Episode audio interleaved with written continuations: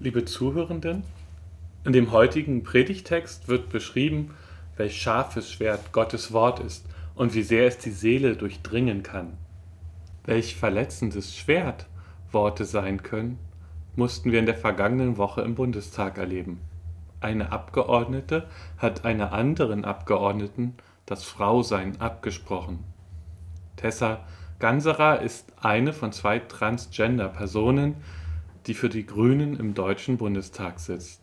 Und selbstverständlich ist sie eine Frau. Punkt.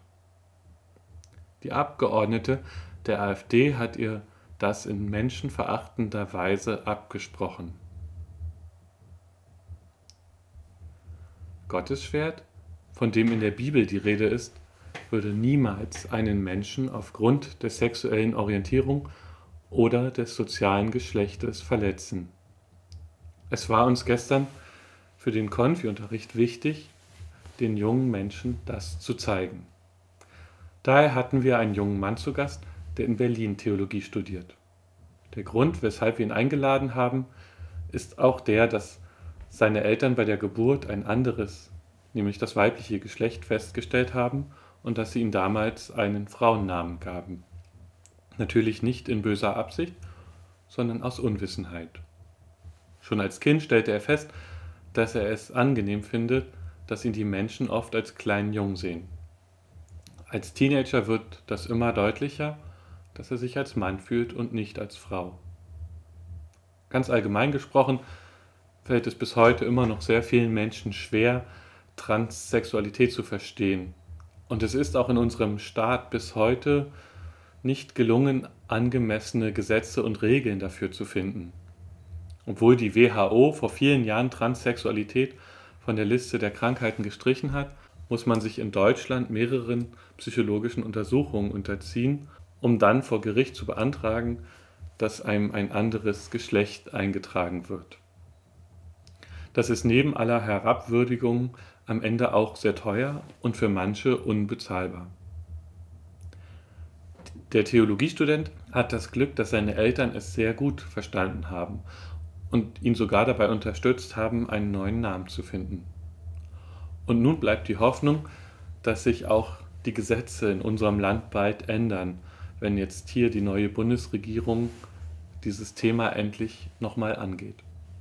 Das Schwert der Justitia, was sie in der Hand hält, wirkt nämlich eher wie ein Damoklesschwert über der seelischen Gesundheit von Menschen, die einen falschen Namen und ein falsches Geschlecht in ihrem Ausweis stehen haben.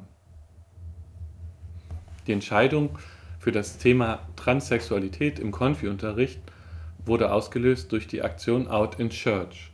120 Mitarbeitende der katholischen Kirche haben sich gemeinsam geoutet und damit eine Diskussion angestoßen, ob zum Beispiel das Ablehnen von Homosexualität noch zeitgemäß ist. Es ist es natürlich nicht.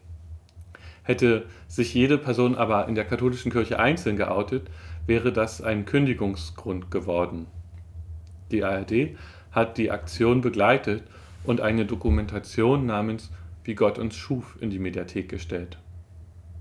Hier kommt für mich der Aspekt ins Spiel, der das ganze Thema geistlich relevant für den Konfi-Unterricht macht.